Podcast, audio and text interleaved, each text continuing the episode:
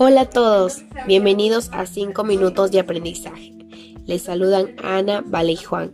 Como saben, cada semana nos informamos un poco más para traerles contenido e información que les será muy interesante y de mucha ayuda. En esta oportunidad trataremos acerca de un problema que afecta a todos los seres vivos, incluyendo la especie humana. Al respecto les informo que es preocupante el abuso en la utilización del papel que tanto daño hace al medio ambiente. Nosotros, como seres humanos y países que son potencias o industrializados, hemos provocado un desequilibrio, pero el problema radica en la creación excesiva de la basura eh, sin importar los efectos.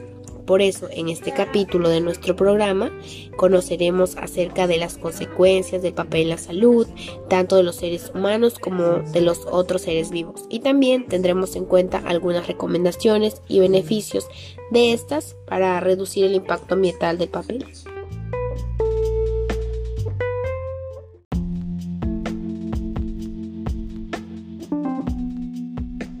Primero, debemos saber cuáles son las consecuencias del papel en la salud. ¿Esto puede causar contaminación y enfermedades al ser humano?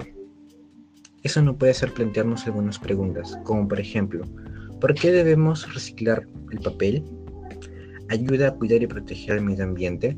La respuesta es que debemos reciclar el papel porque de esta forma reducimos las emisiones de CO2 o dióxido de carbono y la deforestación de los árboles.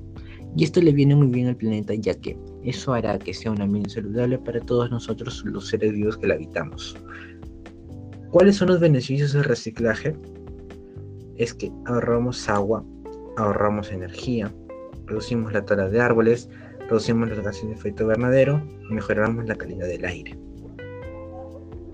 ¿Por qué se debe dejar de consumir papel en exceso? Porque si bajamos las producciones o las controlamos, se puede dar un consumo sostenible de los árboles madereros que se emplean para la extracción de este recurso. ¿Por qué se debe manejar responsablemente los residuos sólidos?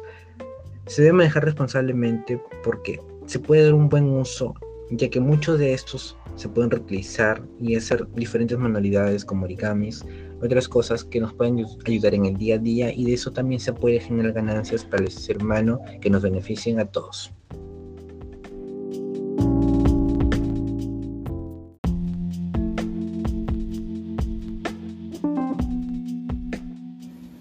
Pero todo esto se puede realizar solo si realizamos las siguientes acciones. Por ejemplo, clasificar los residuos sólidos como el papel, utilizar las terceras en el manejo del mismo, realizar manualidades como el origami y también compartir información por las redes sociales con respecto al uso del papel. Con todo esto antes mencionado, estoy seguro que has tomado mayor conciencia de los beneficios del reciclaje del papel y pondrás en acción cada una de las recomendaciones que te he planteado segundos antes. No se olviden de compartir más podcasts como este a cada uno de sus conocidos y de seguirnos en cada una de nuestras redes sociales. Ah, y recuerden, las pequeñas acciones siempre tienen cambios grandes a futuro. Muchas gracias.